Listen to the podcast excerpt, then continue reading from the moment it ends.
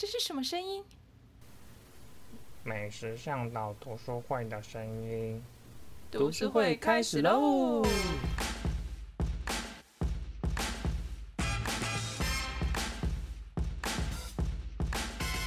好啦，那这是第二季的，算是第一集吧？哎，算第一集吗？这是第二季的第一集新单元——美食向导读书会。耶！为什么想要做读书会啊？应该就是没有东西可以讲了吧？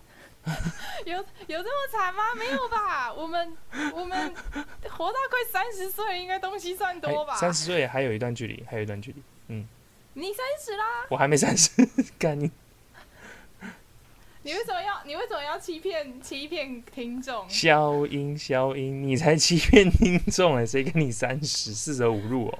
嗯，好吧，那好了，那百瑞不想要承认，那我觉得读书会，读书会就是因为我自己的部分啦，因为之前跟百瑞聊到说，其实还蛮多呃作品或者是哎都是作品哎，因为我没有在看书，对不起 哦，或是食谱纸本。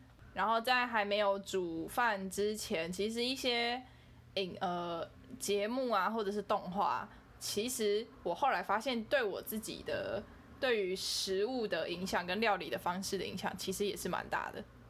嗯，我不知道你自己对有这样的感觉吗？还是只有我？应该算是吧，因为小时候看的节目里面，总是会出现一些很好吃的。画面它不一定是跟食物有关的节目，但是它出现的东西总是看起来特别好吃。我觉得色这个部分对美食来说占了一个很大部分吧。嗯，就是为什么要摆盘？法式料理一定会有摆盘这样。哦，好像就是比较高阶的，就是料理都会一定要讲究摆盘之类。嗯，然后我觉得还有一点就是，小时候看这些东西都会觉得。因为也不知道它的原理吧，所以会觉得可能很容易或很简单，反正就是很吸引人，或者是他们对我来说是一个很新的东西。因为小时候就是没有接触到很多东西啊，我自己的部分啦。对对，所以他对我们后续的影响其实是真的是蛮大的。那像我自己啊，我不知道大家有没有看过《烘焙王》，你有吗？有，我看《烘焙王》，不要瞎掰好吗？比没有好吗？对，没有错，就是那个烘焙王，就是那个他算是对我烘焙影响蛮大的东西吧。虽然都不是很重要的点，但是比如说像呃很热的手去揉面团啊 什么这些东西，我也不知道最后的太阳之手嘛。对对对对，我不知道最后的结论是怎样啦。不过就印象很深，就觉得哇，我的手很热，我是不是可以做出最好的面包？这种很没有意义的内容。好反正就是为制作食物的过程添加了一丝奇幻，奇幻吗？幻想吧，就是像 Final Fantasy 一样，太刺激了吧？然后，然后再来就是我自己的部分，还有一个影响很大，就是那个阿尔卑斯山的少女，你有看过吗？你说小莲吗？小芬站起来的那一个，小芬站起来了。没有错。那至于为什么，是因为它里面的那个火腿起司加面包看起来超干爆好吃。火腿起司加面包，好。那对，就是因为然后因为它就是一整块，然后切，然后烤火的这这一个一连串的画面，我对这这三个东西的想象非常非常的多。哦，因为我平常平常台湾的饮食是不会有这样子的吃法的啦，所以所以就是这个东西对我的印象非常非常的冲击。哦，所以它连食物的制作过程都有出现，而且画面看起来非常的吸引人。哦，还有一个东西我印象非常非常非常的深刻，就是龙猫里面的妹妹吃那个。小黄瓜的画面哦，妹妹，这个我倒啊，我知道，他就直接在那个菜架那边拿，对不对？对，他就直接啃，就是一条黄瓜直接咬断，然后一直说哇，奶奶好好吃哦什么的，这也对我超级无敌的冲击，因为我从来没有这样子吃一个圆形食物，哦，就是因为它配的配音又很轻嘎嘣脆的声音，然后再加上非常新鲜的颜色。对，后来我对一些蔬呃水果类的食物或者是瓜类的食物，就是会充满了它就是应该要一整条直接嘎嘣脆的吃的想象，哦，对没错，就还蛮还蛮神秘的、啊。因为我后来真的很认真去想这件事，就发现我真的很喜欢大口咬这些食物，就觉得特特爽。就是它那个口感啊，而且还有带来的那种清脆的感觉，非常的舒爽吧。对，我觉得这应该算是潜意识的加成吧。嗯，我不知道这样会不会比较好吃，但对我来说是有。嗯，那你自己的部分，这样子影响到你的作品？哦，有啊，蛮多的啊。但我觉得宫崎骏应该算是最早影响到我的，应该就是也是宫崎骏吧。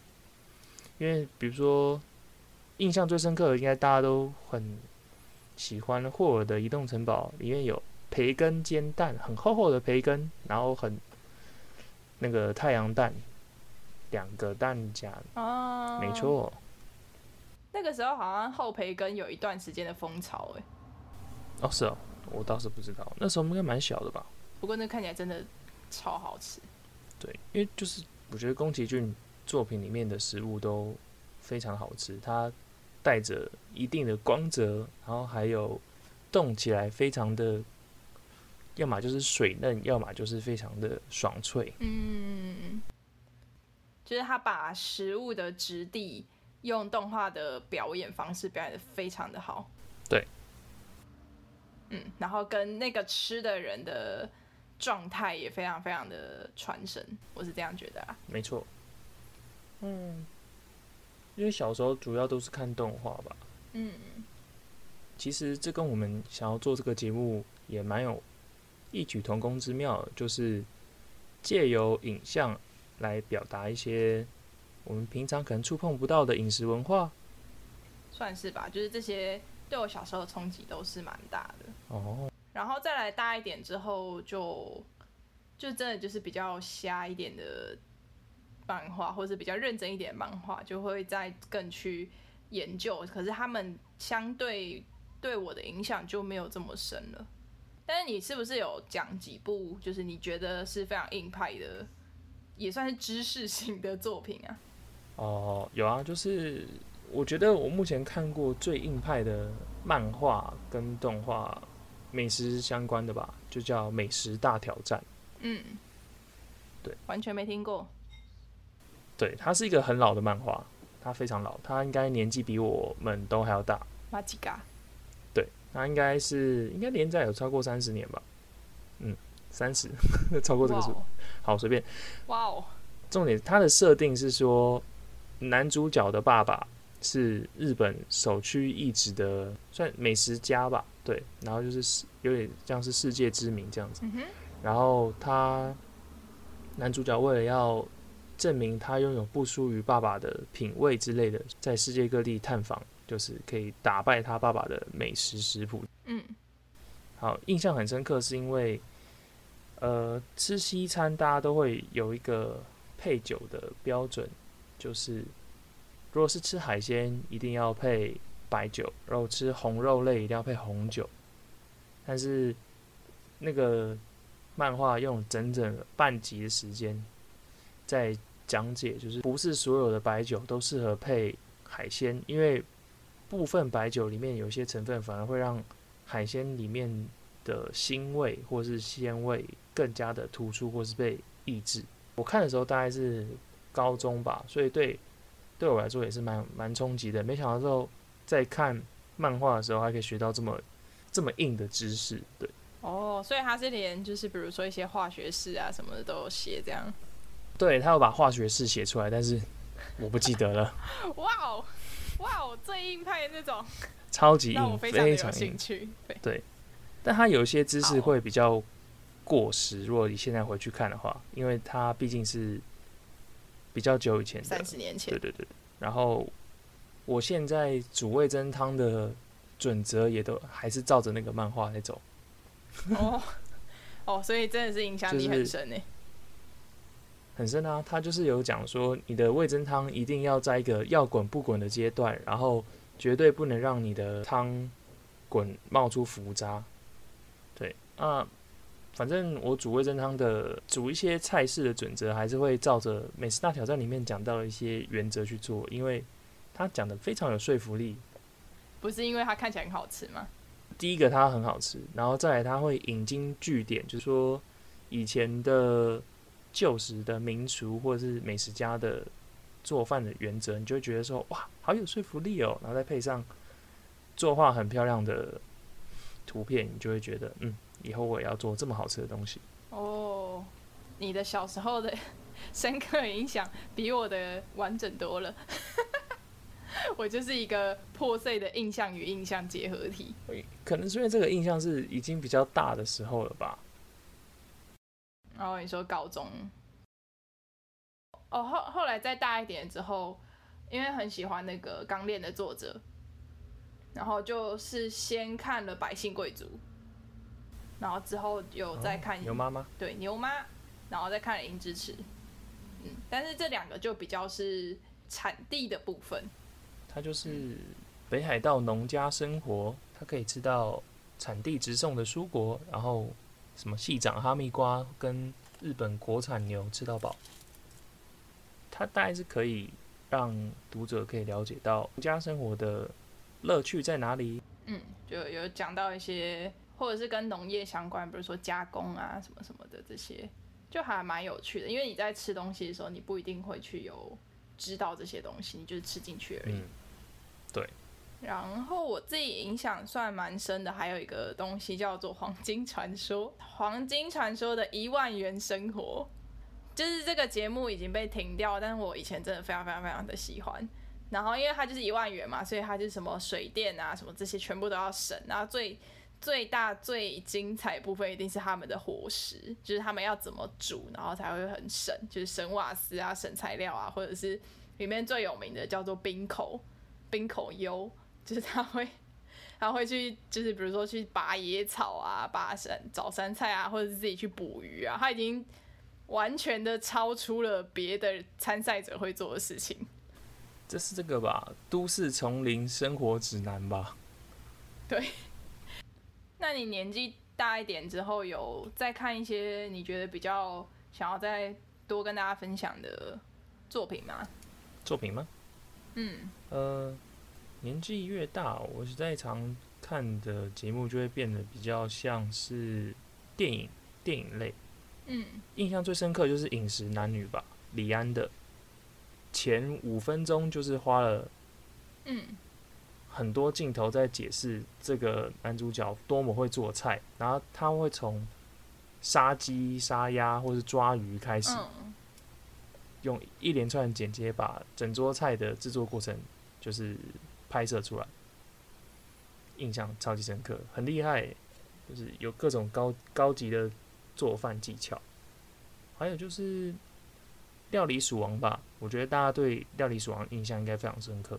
那个老鼠在垃圾桶里面翻到 cheese、跟草莓，还有各式各样的东西，他们用视觉画面去表现。对，然后当你把 A A 食材跟 B 食材同时吃下去的时候，这个味道是完全的改变了，那有点像是一加一大于二的感觉。嗯，如果以动画来说，我想要推荐一部北艺大的毕业生，叫做 Cindy Young，他有一个毕制作品叫做午午餐的午，它里面也是在讲一些很日常的东西，就是在吃午饭啊，或者是煮东西的一些过程，然后里面也出现了很多非常非常。台湾本土元素的东西，比如说大同电锅，或者是学生吃午餐打菜的那个画面。你说去餐厅打菜吗？嗯，没有，就是在教室里面打菜啊。统餐。对，统餐。对，就是那些画面用动画的方式呈现，非常非常的有共鸣感。然后再加上，因为他的美术非常的厉害，所以我觉得这是一个优秀的作品。就是也算是后来有点启发我说。因为我我们自己也是读动画这件事情，对食物的连接，其实像杰普利工作室这样子，其实是非常非常有利的，因为它已经是超出了超出一些超现实的东西吧，我觉得。哦，对啊，就是嗯，将食物这种每个人每天都会接触的东西，用美术的力量让它更加升华。嗯，那后来英国烘焙大赛，我不知道有没有看过。没有哎、我对烘焙其实没什么兴趣。哦，居然对他有兴趣，也不是因为烘焙，而是他的节目的方式吧。嗯，因为我之前也有看一点点，有一个 YouTuber 叫做 Simon，然后他就有讲一些那个厨厨神当道吗？Chief 嗯，出生当道跟地狱厨房他都有讲解。对对对，就是他有在介绍这些料理实境秀的一些进程。就是我看了他的介绍之后，我跑去看正片，然后看了正片之后，发现内容其实很少，只是它的娱乐效果比较高，但是一些料理的内容其实是偏少的。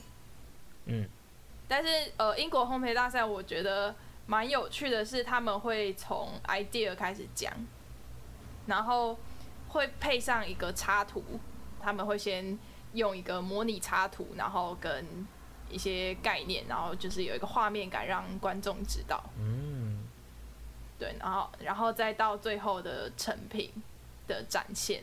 哦，所以有点像是一个高阶的食物制作，就是已经从概念发想开始就已经非常的完整。就是这个节目给我的感觉，我会觉得非常的舒服，所以后来自己在呃写一些写一些跟食物有关的文章的时候，也会想要尽量从这个脉络去做。嗯，完全可以理解。嗯后来还是有在继续看那种阿三布鲁的作品，比如说像中华一番又有出了续集，你知道吗？我知道。哦，我觉得一原本就还好吧。小时候看中华一番的时候，不会觉得特别瞎，就只是夸饰的手法，但是它的本身的逻辑是 OK 的，对，只是就是大家的反应都很好笑，就是很夸张。就是小时候回忆啊。然后这个是节目的部分。后来因为开始有 Netflix，我的朋友就推荐我看一个东西，叫做酸热油盐。哦，酸热油盐。对，然后就是有一点第一次开始去接触所谓的烹饪原理的概念。哦，对，嗯反正三热油盐是一个开头，就是因为 Netflix 不是会开始推荐就是类似的节目嘛，里面就有一个叫做 Cooked，它中文就直接翻译叫做烹烹煮的烹，然后里面也是在讲一些呃煮东西的一些元素，就是用元素的方式去来跟你解析烹饪这件事情，就觉得还蛮蛮有趣的吧，就有更多的思考层面。然后也开始会有一些我们当初节目也想要做的方式，就是主题性的去讨论食物。有一个叫做《美食不美》的节目，哦，我知道，它在我的 Netflix 片单里面，我有看过一两集，但我还没有全部看完。我也是挑我有兴趣的类型，就比如说像披萨，然后它里面就有在讲拿坡里人的骄傲之类的东西，对，或者是饺子，好，就是他这种很有系统性的去介绍各种美食这个概念，跟我们一开始想要呈现的节目方式蛮像的。嗯，就是原本是想要更朝这个方向，对，因为他们探讨的就不单纯只是食物了，因为他还会探讨到很多文化类的东西，所以我自己是觉得收获非常非常的大，嗯，嗯，所以我就想说，从这样子的一个心力路程到后面，可以去多去了解一些这样的类似的资讯，但是大家如果很忙，就是没有时间看完这么多的影集。那就是我们的读书会啦没。错。呃，我们现在正式晋升为消化型节目，诶，是这样吗？我们消化，你们吸收。那你自己的部分更深一个层次的一些节目，你有什么推荐的吗？就是比较系统性的讲解之类的吗？嗯，我觉得都可以啊，你喜欢就好。我很喜欢，我觉得这个电影跟节目可能要一起讲。最先开始接触的是一部电影叫《五星主厨快餐车》，哦，它听起来好哦，对它是好节目哦。对，因为他这个故事的概念就是说，他一个米其林餐厅的厨厨师吧，然后他后来决定自己要来做古巴三明治的 food truck，就是那种会在路边停下来贩卖食物的货车，有各式各样的食物，也有很多拍摄剪辑画面。嗯那他是真的找有名的厨师来训练这个演员怎么去做这道菜，然后拍摄的时候是这个演员真的在做这道菜。嗯而也因为这个节目的关系呢，让这个导演认识了很多就是专业的厨师，所以当这部电影结束了以后呢，他们开了一个节目，叫《主厨名人齐做菜哦》，就是、哦，居然是有这样的脉络。对对对对对，然后这个节目请来的来宾都是这个导演认识的比较大咖的名人，然后来分享他们的菜谱，或者是他们会一起去高级或是厉害的餐厅，请人来教他们怎么做菜。那其中就有包括他们之前在电影里面呈现的菜式，比如说烤起司三明治，用一个专业厨师专业的角度去做随处可见的烤起司三明治。那个过程非常的有趣，对，两片面包的焦脆度，还有中间起司的选用，它总共选了四种起司，然后烤到中间的融化程度都非常讲究，啊你就会看就觉得哇，天哪，好想吃哦！而且它其实对厨具的要求没有很严格，比较多的是技术上，还有那个食物状态的判断。那它会不会摆在一个盘子上，然后你也看不出来它是一个超屌的起司三明治？就它看起来就是很 normal 的起司三明治，可是吃起来就是会飞起来的那种。我觉得这个节目的美术做的还不错，所以它真的有端到盘子上的时候，都是有经过比较好的摆盘的。哦，但是、还是有摆盘。对，但是如果如果是这种起司三明治的话，它看得出来它是一个非常完美的起司三明治，因为它的两片起司的焦脆度是非常的平均，而且是那种黄金酥脆的感觉。好 Golden crispy 哦，对对对对，就是然后好饿哦。它就是好吃的地方，就是说他们邀请来的厨师跟名人都会毫不顾忌的直接把食物拿起来大快朵颐，所以那个起司还会有牵丝的画面、砍气的画面出现在那个节目上面，你就会觉得哇好想吃哦。好气哦！对，等一下我们为什么要推荐？我们不是要气别人吗？我自己好气哦。不是就是因为我们气到了，所以要让大家也气一下。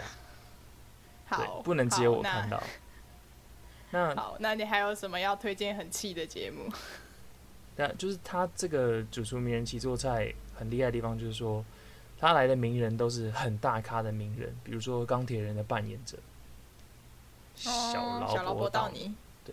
然后几乎整个漫威的团队主演的人都有出现，因为导演就是钢铁人一的导演，哦，对然。啊，那个五星主厨快餐车电影的男主角也是钢铁人的导演，他自导自演这一部。哦，对，哦。所以就是一个占尽了人脉能力的一部片，没错、没错。哦，这是一一个小彩蛋是，对啊对啊。啊，还有其他推荐的节目的话，我就会推《风味原产地》，嗯，这个在 Next Free 也有。对它就是我觉得有点类似像《舌尖上的中国》，不过它是用更世界版。就是世界版，对，然后它的制作规模就是美术可能更漂亮，然后更多空拍镜头之类的。